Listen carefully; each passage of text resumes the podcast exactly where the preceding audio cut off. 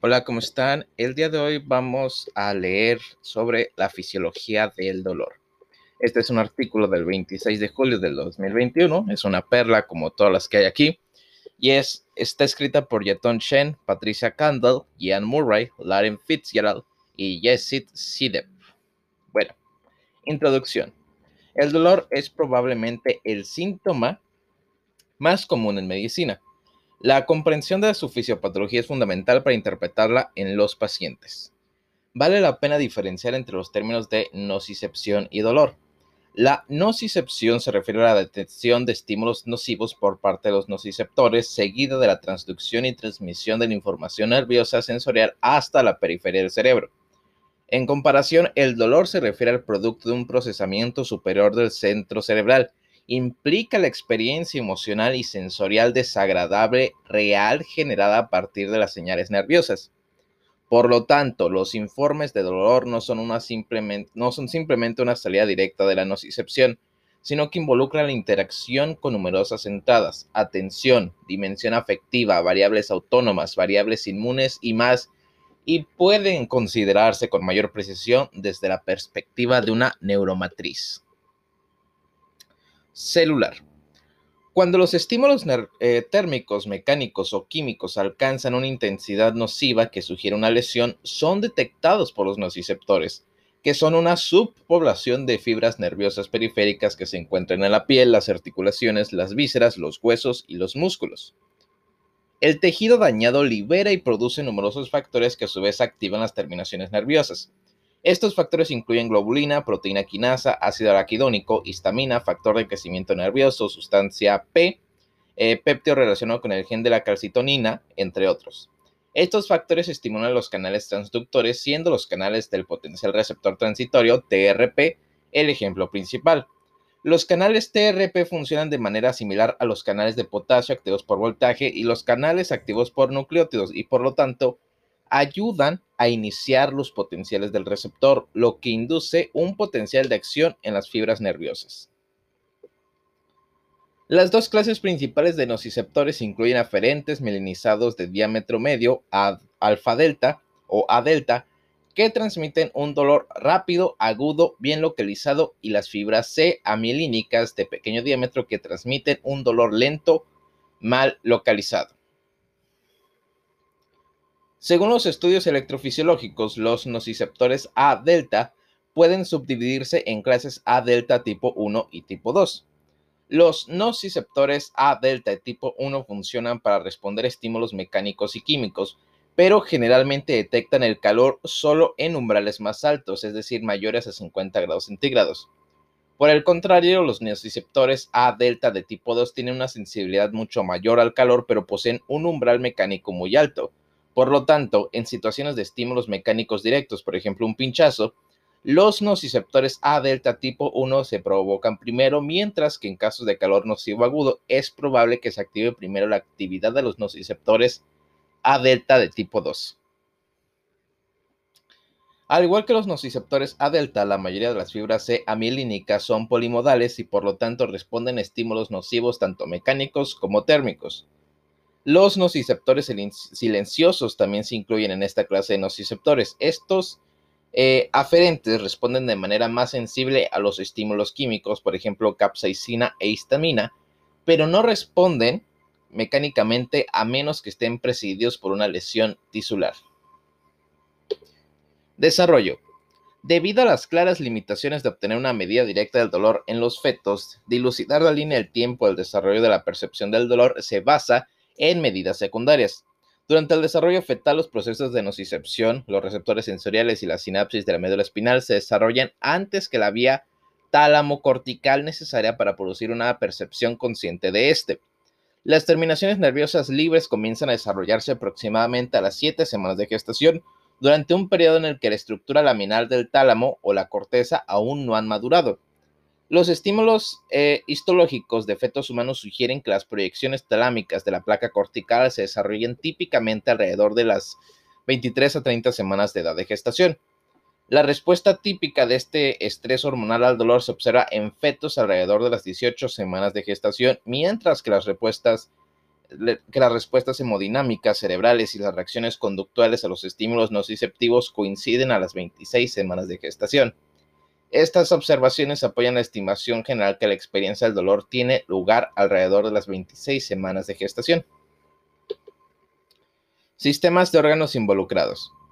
Si bien este artículo ha señalado que los nociceptores están presentes en las vísceras, la piel, las articulaciones, los huesos y los músculos, una consideración importante es que no se encuentran nociceptores en el sistema nervioso central. Esta es la razón fundamental por la que la craneotomía con el paciente despierto es posible y no es dolorosa para el paciente. También es necesario apreciar que las modalidades,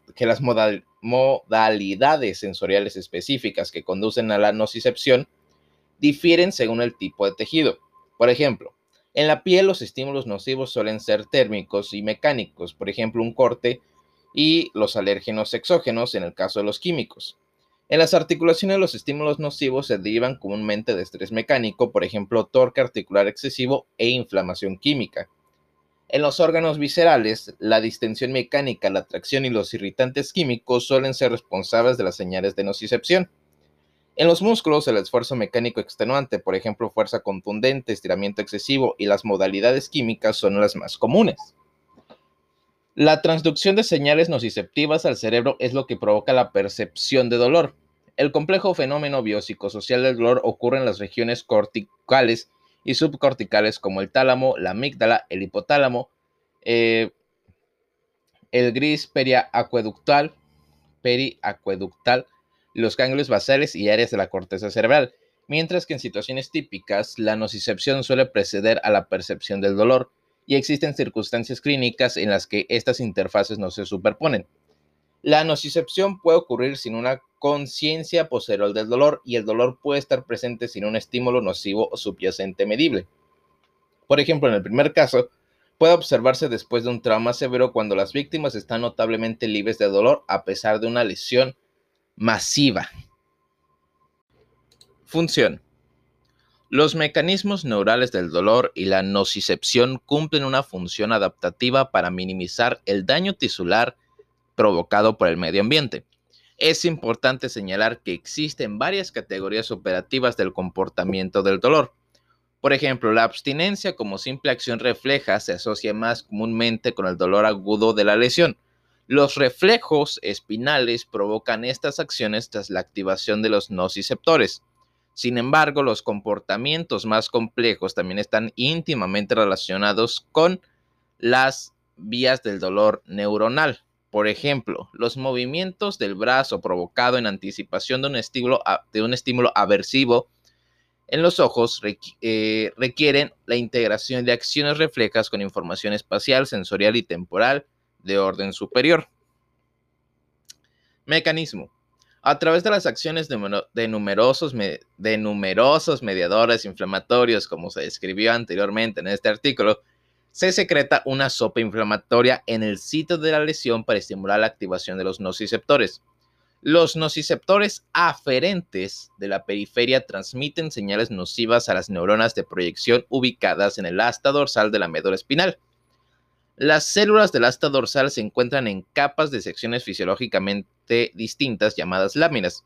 Según el tipo de sinapsis en las láminas formadas por la fibra nociceptiva, un subconjunto de estas neuronas de proyección transmitirá información a la corteza somatosensorial, somatosensorial a través del talmo, que proporcionará información sobre las características espaciales y la intensidad del estímulo doloroso. Dada la distinción entre dolor y nocicepción, también es esencial considerar varias vías neuronales involucradas en el componente cortical afectivo de la experiencia del dolor. Este proceso es facilitado por las neuronas de proyección que involucran la corteza cingulada e insular a través de conexiones con el núcleo parabraquial del, tronco encefálico, así como con la amígdala y se considera la vía ascendente que inicia la percepción consciente del dolor.